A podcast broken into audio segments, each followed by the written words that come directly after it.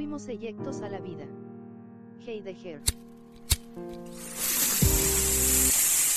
Capítulo 10. La existencia. Recuerdo que una tarde cualquiera me encontraba fumando. Expedía nubes de humo. En una de ellas puse un deseo. Pedí ser normal y dejar la filosofía atrás. Soy bipolar, me admiro por mi pensamiento singular, me odio por no ser como los demás. Es inevitable, las ideas piden salir, mi mano exige complacer a la pluma y al papel. Es una batalla muy personal. El raciocinio a veces se vuelve mi peor enemigo, una disputa entre ser social o seguir escribiendo hasta sentirme satisfecho. ¿Cuál es el objetivo de mi existencia? En varias ocasiones siento no saberlo, entonces comienzo a platicar con mi conocimiento. Y cada que lo escribo y lo leo me digo, rayos, sí que eres un tipo intenso. Mi pensamiento empieza a trabajar, la razón de mi existencia es esa. Crearme una mejor conciencia, compartir un poco de filosofía, ver más allá, encontrar el verdadero conocimiento interior que es el más puro, el más auténtico, el que no es impartido por nadie, sino impuesto por uno mismo. El tema de la existencia es el más complejo, no sé por dónde empezar. Quizá debí llamar este capítulo biografía en lugar de existencia. Aunque no me considero filósofo del todo, pues siento que mi conocimiento es cero en comparación al mundo. Y lo que he llegado a entender es nada en relación a nuestra existencia. El trabajo del filósofo es estar en busca de la sabiduría y compartir un pensamiento distinto. Quizás suena pretencioso, pero la filosofía no es para todos. Yo admiro el trabajo de los grandes como Heidegger, Sartre, Kant, Nietzsche, etcétera, etcétera. Siempre fueron hombres adelantados a su época. Cuántas teorías escritas hace años y siguen vigentes en la actualidad. Sus ideas aún nos ponen a pensar y al compararlos con la actualidad sus palabras siguen vigentes. Es un deleite disfrutar un texto e interpretar sus letras, que ahora son mis propias respuestas. ¿Quién no se ha deprimido por su existencia? Llega cierto momento en el que nos volvemos existencialistas. Comenzamos a analizar, a comprender que tenemos ciertas necesidades de pronto aparece un vacío que ya no es llenado con el dinero, ni el sexo, ni siquiera la fiesta o la convivencia. Este tipo de satisfacciones que experimenta el hombre a lo largo de su vida dejan de complacerlo al momento de que se interroga por su existir. Somos más que sudor, lágrimas, heces, cabello, músculo, ilusiones, sentimientos y talento. Es más que una simple estructura, una composición compleja de un espermatozoide y un óvulo. En cierto punto la vida ha perdido sentido. Cumplimos varias etapas supuestamente para aprender más. Como ya se ha mencionado antes, el hombre al ser eyecto a la vida comienza a realizar determinadas fases. Nace, crece, se define y muere. Pero, ¿qué logró? Quizá una fortuna, una familia, éxito o tal vez nada y al morir eso fue todo. Obtener ciertos bienes para que al partir no nos llevemos nada. Viéndolo de esta manera suena algo amargo y hay probabilidad de que la vida sí funcione así. No nos llevaremos nada del mundo material, pero sí algo de satisfacción mientras cumplimos nuestro ciclo finito. Y no por ello la vida pierde valor. Sabemos que la vida es valiosa, pero también muy absurda. Supuestamente somos el sentido, pero nuestro sentido es un sinsentido. No sé si me entiendes. Las cosas se muestran importantes cuando se vuelven una necesidad. Por ejemplo, cuando tenemos hambre, comemos. Al deglutir saciamos esta necesidad y el hambre se disipa y ha dejado de ser importante comer. Pero, ¿cuál es la necesidad del existencialista? Esta pregunta me ha hecho reflexionar bastante. Esta incógnita me ha creado más dudas y probablemente llegue a contradecir varios de mis argumentos. Es una pregunta compleja y su respuesta probablemente también lo sea. Un existencialista es víctima de sus necesidades humanas, igual que todos, comer, dormir, reproducirse, etcétera, etcétera. Esto lo podemos satisfacer con facilidad, pero no creo que tengan la misma importancia como los que en verdad buscamos una respuesta a la vida y a nuestra existencia. No estamos conformes con lo que nos ofrece el exterior y nos sentimos ávidos por encontrar algo en nuestro interior. Me atrevo a decir que eso que buscamos se llama comprensión. Esa es la riqueza más anhelada, el factor que da sentido a la vida. Esta comprensión nos lleva a una mejor forma de vivir, la manera más correcta de aceptar nuestro entorno. Esto nos evita el hecho de ser víctimas de necesidades triviales y apego del mundo material. Tenemos que despertar porque ya nos han dormido demasiado con sus horarios de trabajo, sus programas de televisión, series vacías de Netflix donde nos hacen crear empatía por Estocolmo solo porque el villano está guapo. A partir de la comprensión y saber qué es lo que en realidad nos hace feliz. La felicidad nunca vendrá del dinero, vestir de tal o cual manera, ciertas marcas de productos o asistir a lugares de moda ya no son prioridad. Seamos personas liberadas del hechizo de las élites. Las necesidades básicas y la profundización del conocimiento de uno mismo tienen una utilidad definida. También lo tiene el hombre, pero ¿cuál es la utilidad del hombre? Bueno, considero que la utilidad definida del hombre es tener una visión del mundo y de lo que quiere ser para luego proyectar dicha visión desde su interior. Aunque a lo largo del camino nos duermen con la idea de tener un empleo serio con hora de entrada y hora de, salida, con un día de descanso cual presidiario, y nos hacen depender de cosas que no necesitamos. Y tu peor miedo es que aún no has podido conseguir el último modelo de iPhone. En el sistema todos ya tenemos un lugar predeterminado. Sin embargo, podemos decidir quiénes somos y cuáles deben de ser nuestras prioridades. El hombre está condenado a ser libre. Jean-Paul Sartre. Al ser libres tenemos la capacidad de visualizar y proyectar, salir de nosotros mismos, buscar un destino difuso e improbable. Tenemos la oportunidad de conocer, de comprender y adaptarnos, lo que ayuda a definirnos como sujetos. Quien no sabe cuál es su utilidad no tiene identidad pero al ser hombres libres podemos decidir quiénes queremos ser, dónde queremos estar y de qué manera queremos vivir. Somos el sentido de la vida, la angustia es el sentido del hombre. Con ello no me refiero a que venimos a sufrir, sino a comprender el entorno para poder vivir, o al menos eso pienso.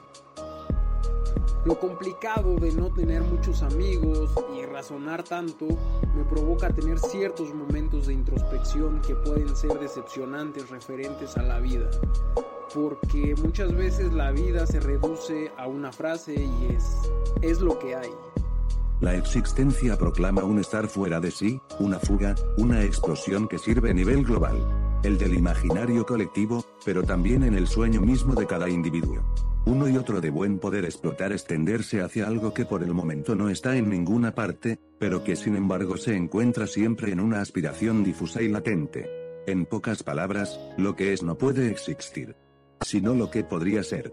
El nomadismo, vagabundeos iniciáticos. Michel Maffesoli. El existencialista busca a ese sujeto que aún no existe, pero podemos llegar a ser. Vamos hacia la vida que está en ninguna parte, un porvenir latente que se deja ver de soslayo. Me miro al espejo y sé que yo no soy yo. Nunca tuve la opción de serlo. Jódete, sí, jódete. Tú tampoco eres tú, ten el valor de reconocerlo.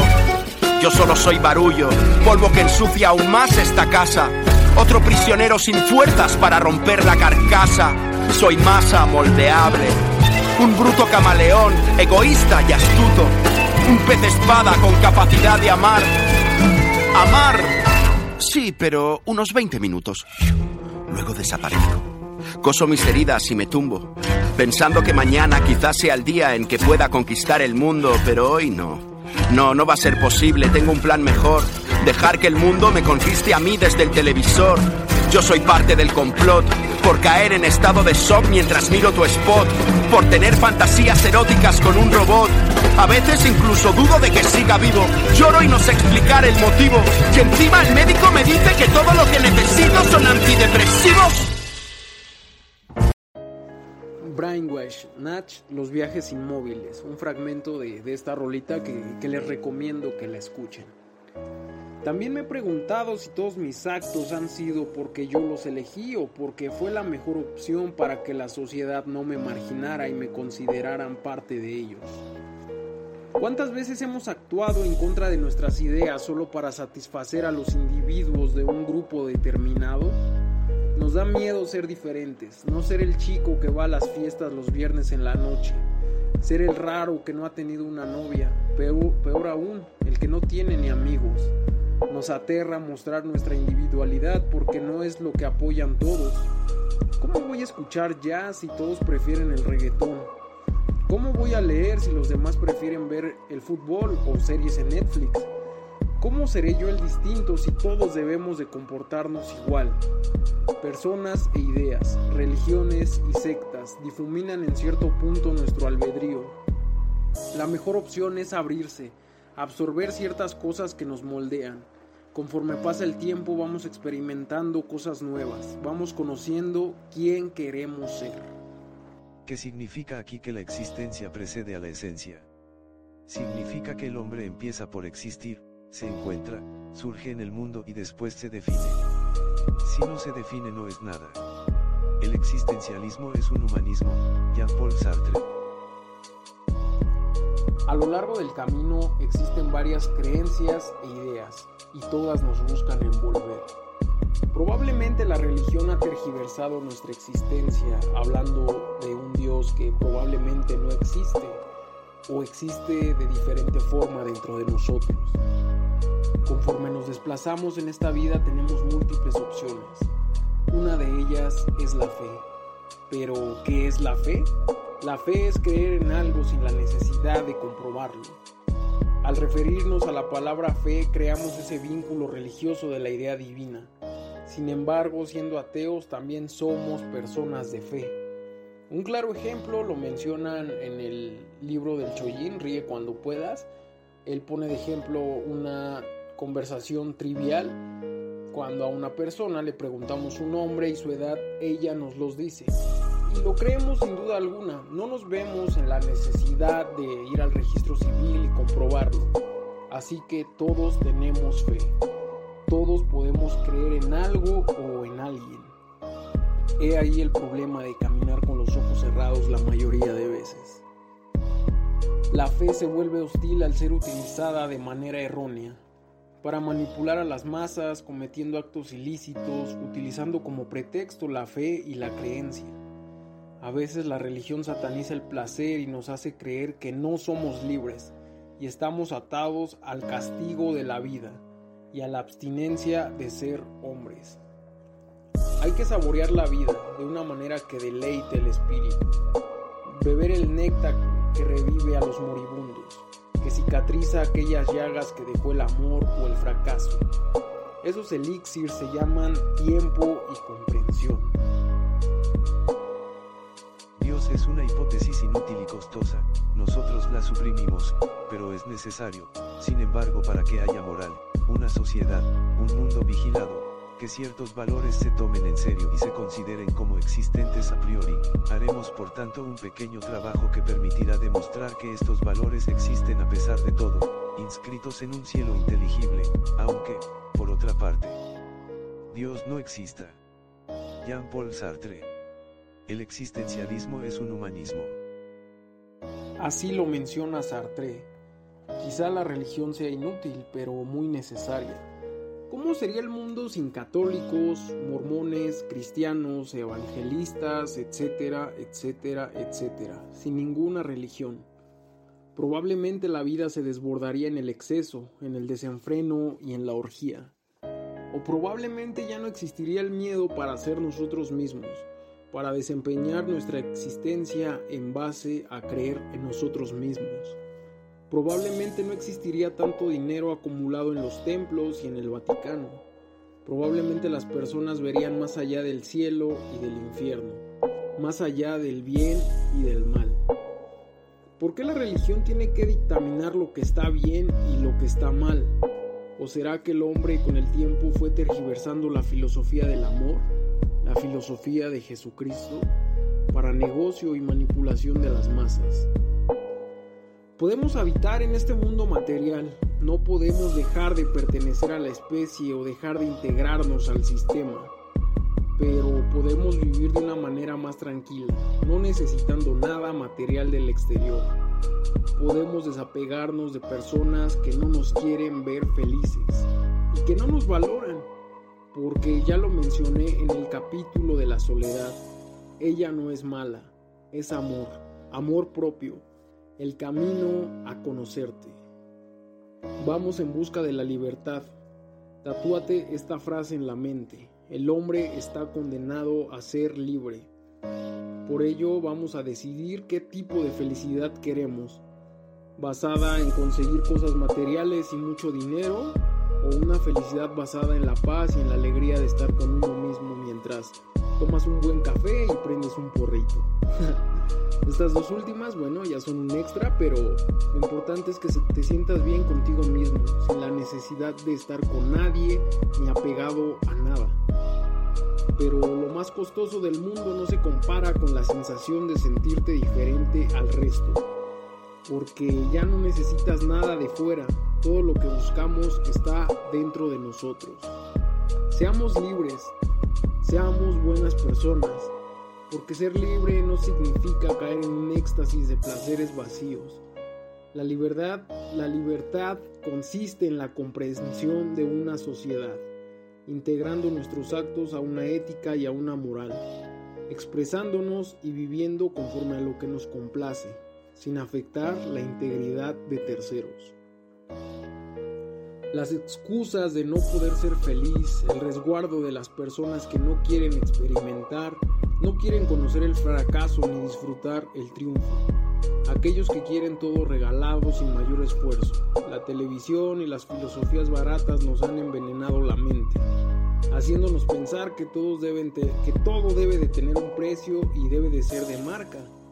Que no solo basta con ser exitoso, sino parecerlo. Personas buscando ser como, una, como su artista favorito, preocupándole más sus seguidores y la ropa que usa trabajando horas extra para que, la, para que compre sus Valenciaga. Las personas no experimentan porque consideran que no tienen ciertas habilidades y tienen miedo, como el chico que no se esfuerza en matemáticas porque dice que no es bueno en ello. Sin embargo, eso no está mal. Quizás yo sea ese chico o tú seas esa chica que le va pésimo en logaritmos y no sabe despejar una ecuación pero escribiendo un texto yo soy el mejor o no sé en tú que seas bueno. Pero ahí es donde, donde se dice, no juzgues a un pez por sus habilidades. Quizá él no pueda trepar un árbol, sin embargo en el agua puede ser el más rápido. Tú que me escuchas quizás no eres bueno en algo, pero te aseguro que eres excelente en otra cosa. Basta de dejarnos llevar por esos cánones de belleza y de perfección. Cada quien decide qué persona quiere ser. Seamos ese animal que satisface sus necesidades y que usa la razón cuando tiene que usarla. La vida está hecha de placeres que se tienen que gozar y de errores que se tienen que asimilar. Estoy intentando. Estoy intentando no darle importancia al hecho de que no seas como te había imaginado. Estoy intentando jugar sin que me importe el resultado y relajarme cuando quiero usar el váter, pero está ocupado. Créeme, lo estoy intentando. Estoy intentando ser consciente de que el sol sigue ahí arriba. Estoy intentando controlar mi ira, no tragar de golpe y así poco a poco saborear la vida. Estoy intentando decir la verdad y hacerlo de la manera que menos duela. Dejar de usar la rueda y gastar más suela. Estoy intentando no echar la culpa a otros cuando algo sale mal. Pisar un suelo más natural y salir de vez en cuando de esta ciudad áspera y artificial. Estoy intentando aprender a sonreír cuando me demuestran que me equivoco, a dejar de disimular que soy un loco, a sentir la energía de cada pequeña cosa que toco. Créeme, lo estoy intentando. Me gustan mucho las canciones de Natch porque siempre tienen ese mensaje tan positivo, esa manera tan hermosa de, de vivir una vida feliz, no pintándola perfecta, sino imperfecta y conociéndonos en cada día, cada emoción, cada sentimiento, cada aspecto que tenemos nosotros. Yo creo que la mayor fortuna es el amor propio.